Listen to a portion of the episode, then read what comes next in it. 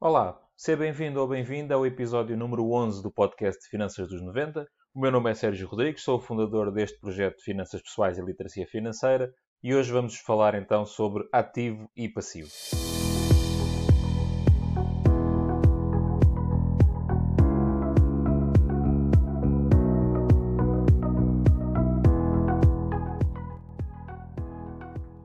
Quando se fala de finanças pessoais, muitas vezes fala-se de rendimentos, de despesas, de controlar o orçamento pessoal, depois fala-se muito dos investimentos em ETFs, em PPR, seja lá o que for. No entanto, há aqui dois termos que muitas vezes ficam esquecidos e que são extremamente importantes no, no controle das nossas finanças pessoais, que são então os nossos ativos e os nossos passivos, uh, que juntos vão então construir o nosso património líquido. O património líquido não é mais do que o ativo menos o passivo e que transmite efetivamente a nossa riqueza. Tu, tu, se segues algumas notícias ou algumas publicações que vão aparecendo sobre as pessoas mais ricas do mundo, vais reparar que se fala sempre em património líquido e não em rendimentos e não em, em ativos. Fala sempre do património líquido. E património líquido não é mais do que o que a pessoa realmente tem em termos de riqueza, ou seja, todos os seus ativos e todos os seus passivos. Um, se já segues este projeto e outros do género há algum tempo, seguramente já ouviste falar do livro Pai Rico, Pai Pobre, do Robert Kiyosaki. E ele, nesse livro, uh, o livro é, é, é, muito bom e acabou por ser aqui uma revolução para a esmagadora maioria das pessoas começarem a tomar conta e mais contacto com, com as suas finanças pessoais. E o autor, o Robert Kiyosaki, no livro, fala também de ativos e de passivos. No entanto, ele tem uma definição diferente da, da definição que é utilizada para esta questão do, do património líquido. No livro, o autor fala de ativos, são tudo aquilo que gera dinheiro, e passivo é tudo aquilo que nos cobra dinheiro, ou que nos retira dinheiro todos os meses. E ele dá um exemplo uh, em concreto. A casa onde tu moras, for uma casa comprada, é um passivo, na opinião dele. Porquê? Porque todos os meses eh, tens a prestação do crédito de habitação, tens os seguros, tens o condomínio, tens todos esses custos. Por isso, é algo que todos os meses te retira dinheiro da conta. Enquanto que se tiveres um imóvel arrendado a outra pessoa, esse imóvel já é um ativo. Porquê? Porque todos os meses tu recebes a renda e, em princípio, essa renda será superior aos custos que tens. Por isso, é um ativo, hum, é um bem, na verdade, que te gera rendimento e é por isso que, que o autor considera como ativo. Esta é a distinção que o Robert Kiyosaki faz no livro. Então, ativos é tudo o que coloca dinheiro no bolso e passivo é tudo aquilo que retira. No entanto, uh, obviamente que esta análise faz sentido e é importante que nós estarmos focados na construção do nosso património, naqueles, que nos, naqueles bens que nos geram este, este rendimento. No entanto, esta definição de ativo e passivo não está totalmente correta uh, e não é uh, a abordagem que é utilizada no cálculo daquele património líquido que falamos. Quando se fala de património líquido, a definição que se dá a ativo e passivo é uma, uma definição mais contabilística, digamos assim, e que diz que ativo é tudo aquilo que nós temos e que e tem um valor, ou seja, pode ser ou dinheiro ou tudo aquilo que nós conseguimos vender e transformar em dinheiro. Isto é o ativo. E o passivo são todas as nossas dívidas.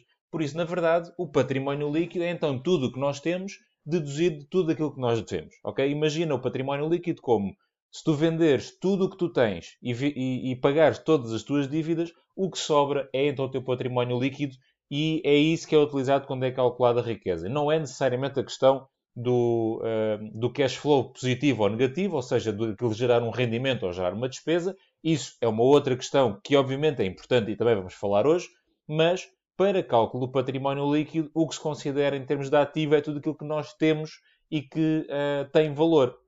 E aqui alguns exemplos uh, que normalmente geram alguma confusão. A questão da casa própria, o exemplo que eu dei há pouco, que o Robert Kiyosaki fala como sendo um passivo, porque uh, todos os meses consome recursos, consome dinheiro. No entanto, o, a, a, tua casa própria é um ativo, ok? A tua casa onde tu moras tem um valor. Uh, o que é que acontece? Se tu tiveres essa casa financiada com crédito de habitação, tens simultaneamente o ativo, que é a casa, e o passivo, que é a dívida que tu tens. À medida que tu vais pagando a tua dívida, o teu passivo vai baixando, mas o teu ativo mantém-se. E tu, em qualquer momento, entre aspas, obviamente, sabemos que vender uma casa não é uma coisa propriamente rápida, em princípio, mas de qualquer forma tu podes vender essa casa e convertê-la em dinheiro. Ok? E é isso que define um ativo. Outro exemplo que normalmente gera muita confusão: o teu carro. É verdade que o teu carro, e aqui estamos a falar do teu carro para utilização própria, não, não estamos a assumir que conduzes na Uber, por exemplo. É o teu carro que usas todos os dias para ir para o trabalho, para fazer as tuas deslocações. O teu carro, mais uma vez, é um ativo. É um ativo que é, desvaloriza tendencialmente, porque sabemos que a desvalorização dos carros é enorme. Além dos custos todos que dão, o próprio valor do carro eh, normalmente diminui, salvo raríssimas exceções. No entanto, ele continua a ser um ativo pela mesma lógica. Tu podes vender o teu carro, e aqui mais facilmente, em princípio, do que uma casa, e converter isso em dinheiro. Esta é a lógica. Tudo o que tu tenhas, que é dinheiro ou que pode ser vendido e convertido em dinheiro, é o teu ativo, ok? Este exemplo da casa própria e do carro são uh, exemplos que, que levantam muitas vezes muitas questões. Uh, há uns dias publiquei uma, uma, fiz uma publicação no Instagram precisamente sobre isto uh, e houve alguém que fez um comentário muito interessante porque houve uma pessoa que comentou que não concordava que o carro fosse um ativo. No entanto, houve alguém que disse: então o Cristiano Ronaldo tem 20 ou 30 carros, quer dizer que tem muito passivo. A verdade é que não tem. A verdade é que ele tem ali ativos, ativos muito valiosos e que no caso do Cristiano Ronaldo e do tipo de carros que ele tem, com alguma probabilidade até de valorização, e se ele não tiver nenhuma dívida naqueles carros, então ele tem muito ativo e muito património líquido. Todas as casas que ele tem, apesar de serem para utilização dele, e vou, vou arriscar dizer que nenhuma delas está arrendada, são património dele para ele utilizar, nem que seja uma vez por ano, são um ativo dele. Ele, em qualquer momento, pode vender aquelas casas, vender aqueles carros, transformar em dinheiro.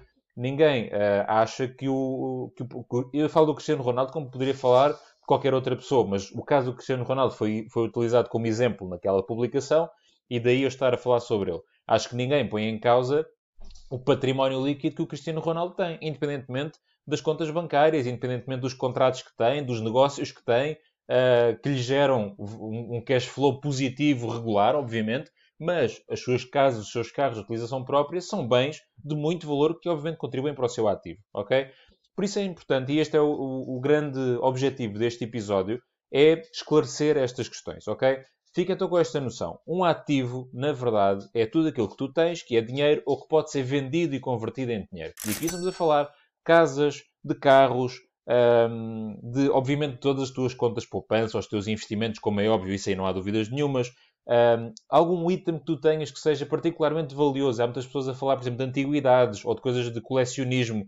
Obviamente, se tu tiveres, vamos imaginar, um relógio que vale 5 mil euros, obviamente que ele faz parte do teu ativo e que se 5 mil euros for significativo para, para as tuas contas e para o teu património, claro que deves considerar como ativo. Até porque normalmente esse tipo de coisas tem tendência também a, a valorizar. Por isso, tudo o que tu tens que tenha um valor significativo e que possas, entre aspas, em qualquer altura vender e converter em dinheiro, tu deves considerar como o teu ativo, ok? O passivo são então todas as tuas dívidas. Por isso, se tu tiveres um ativo, vamos dizer, de, sei lá, 200 mil euros, ok? E tens um passivo, todas as tuas dívidas somadas de 150, tu tens então um património líquido de 50 mil euros. E este património líquido deve ser o teu foco tu deves garantir que todos os meses, na medida do possível, estás a trabalhar para que este património líquido aumente. Este património líquido, sim, é a tua riqueza. Uh, há um chavão muito habitual nas finanças pessoais um, que se costuma utilizar, que é não é quanto tu ganhas, é quanto é que, uh, quanto é que sobra. E isto, no fundo, é, é, exatamente isso. Ou seja, tu até podes ganhar 50 mil euros por mês do teu trabalho. Se não guardares rigorosamente nada, se não sobrar rigorosamente nada, não podes dizer que estejas a construir riqueza. O facto de ter rendimento muito alto não quer dizer que estejas a construir riqueza. Obviamente que se tiveres as tuas contas em dia, como é óbvio, ajuda muito. É? Ajuda muito teres uma, rendimentos altos e estar sempre a aumentar os teus rendimentos, porque isso te permite mais margem financeira para construir a tua riqueza. No entanto, não fiques agarrado apenas à parte do rendimento. Olha sempre para o património líquido e tenta garantir que todos os meses ele aumenta. E, sendo esta fórmula matemática muito simples, ativo menos passivo, só tens duas formas de aumentar o teu património líquido. Ou aumentas os ativos, ou diminuis os passivos, ok? Uh, isto é importante que fique completamente claro. Depois, nos ativos, e aqui já juntando com a questão do, do, Robert Kiyosaki, os ativos depois é que podem ser de cash flow positivo ou de cash flow negativo. E aqui sim é a questão que é levantada no livro de coloca dinheiro no bolso ou retira dinheiro do bolso. Utilizando os mesmos exemplos que, que usei ao início, a tua casa própria, onde tu vives, é um ativo, porque ela tem um valor, mas que gera cash flow negativo, porque tu todos os meses tens que pagar a prestação, o condomínio, os seguros, etc. Pois todos os meses ela faz-te perder dinheiro. Ela existe enquanto ativo, o valor da casa é um ativo, mas que gera uh, um cash flow negativo regular. Se tu tiveres um, um, um imóvel arrendado a outra pessoa, é um ativo, a casa em si é um ativo e é um ativo de cash flow positivo, porque, em princípio, a, renda que tu recebes é superior aos custos que tens e, no fim, sobra dinheiro. Ou seja, é um ativo que todos os meses está a colocar dinheiro do bolso. Obviamente que, apesar de serem os dois ativos, e aqui estou a usar o exemplo de imóveis, podias usar o exemplo de carros. Okay? O carro que tu usas gera cash flow negativo. Se tu comprares um carro para pôr, uh, para depois pôr, emprestar, digamos assim, a alguém para conduzir na Uber e a pessoa paga tal uma coisa por isso, é um ativo de cash flow positivo. Ok? Exatamente a mesma lógica.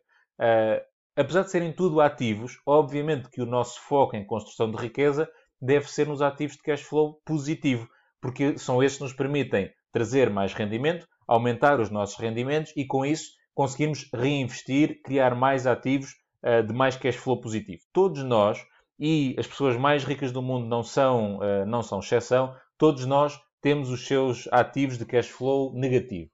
Ainda recentemente surgiu uma notícia do Jeff Bezos, que, pelo menos à data que estava a gravar este, este episódio, era a pessoa mais rica do mundo, que comprou um iate no valor de 500 milhões de dólares. Isto é um ativo, ok? Que vale 500 milhões de dólares. No entanto, a quantidade de despesas que, que existem aí um, faz com que isto seja um ativo de um cash flow muito, muito negativo. E para, isto, para fazer esta mensagem, um, todas as pessoas têm, têm, em princípio, ativos de cash flow negativo, seja casas, seja carros, seja outra coisa qualquer. No entanto, o foco deve ser construirmos um portfólio, uma carteira de, cash, de ativos de cash flow positivo que depois suporte estas despesas, ok? Uh, por exemplo, todas estas despesas que o Jeff Bezos vai ter mensalmente com, com a manutenção e com o suportar este iate gigante, 500 milhões de dólares, essas despesas estão a ser pagas pelos seus outros ativos de cash flow positivo na prática, não, não são pagas por ele. E esta é a ideia, ok? Um, pensa, por exemplo, em vez vamos imaginar que tens um, 20 mil euros disponíveis para, para qualquer coisa. E tens duas hipóteses. A hipótese de comprar um carro, ok? Ou então tens a hipótese de comprar um imóvel, uh, com recurso a financiamento bancário, obviamente, e depois arrendar esse imóvel e essa renda é que paga a prestação do carro. Esta é mais ou menos a ideia. É não dependeres propriamente do teu dinheiro e do teu trabalho para comprares os teus ativos de cash flow negativo, uh, mas investires em ativos de cash flow positivo que o paguem. ok? Esta será a prioridade. Obviamente que quanto mais cedo estamos neste caminho, melhor. Obviamente que para nós que estamos aqui a falar, uh, um iate de 500 milhões de dólares é uma coisa completamente uh, fora de, de, de, nosso, da nossa capacidade de compreensão até, mas é uma, tudo uma questão de dimensionar. Obviamente tens que comparar também uh, o ponto em que estás na tua construção de riqueza com o Jeff Bezos e perceber na proporção 500 milhões de dólares para ele, na proporção quanto é que são para ti. Para teres uma ideia, se fizeres a conta para perceber estes 500 milhões, quanto é que representam na, na, no património líquido do Jeff Bezos, uh, na proporção é a mesma coisa que tu teres um património líquido de 100 mil euros e gastares 270 euros em algo, ok? Por isso imagina que tens 100 mil euros na tua conta bancária, 270 euros para comprar seja lá o que for, não vai fazer diferença absolutamente nenhuma. Esta é, é, a grande questão, ok? Proporcionalmente, 500 milhões de euros é um valor, ou 500 milhões de dólares, no caso do Jeff Bezos, é um valor enorme. Na proporção para, para o património líquido que ele tem, é praticamente nada. São um, 0,27%. Pelo menos estive a fazer a conta e aproximadamente é isso. É a mesma coisa como eu estava a dizer, teres 100 mil euros e gastares 270 euros em algo, não tinha fazer diferença absolutamente nenhuma. No Jeff Bezos é exatamente igual, mas uh, numa proporção obviamente completamente diferente. Um, por isso, isto é, isto é, importante também para te pôr em perspectiva, ok? Hoje estás com 100 mil euros de património, ou 10 mil, ou 1000, ou seja lá o que for. Ele também houve uma certa altura em que teve esses valores, no entanto, trabalhou, investiu uh, e, e, chegou lá. Por isso, essa é a mensagem. Este era o episódio de hoje, era isto que queria passar, uh, passar em termos de mensagem. É muito importante que comece a haver esta noção que Sim, é verdade que há a questão do cash flow positivo e negativo, mas isso não define o que é que é um ativo e um passivo, ok? Ativo é o que, tem, é o que tu tens e que tem valor, passivo é aquilo que tu deves, os ativos depois podem gerar cash flow positivo ou negativo, e sim, claro, devemos focar nos ativos de cash flow positivo, obviamente, mas é importante desassociar estas duas coisas e perceber que o ativo e o passivo não dependem do, uh, do cash flow que geram, mas sim uh, do impacto que eles têm no teu património líquido.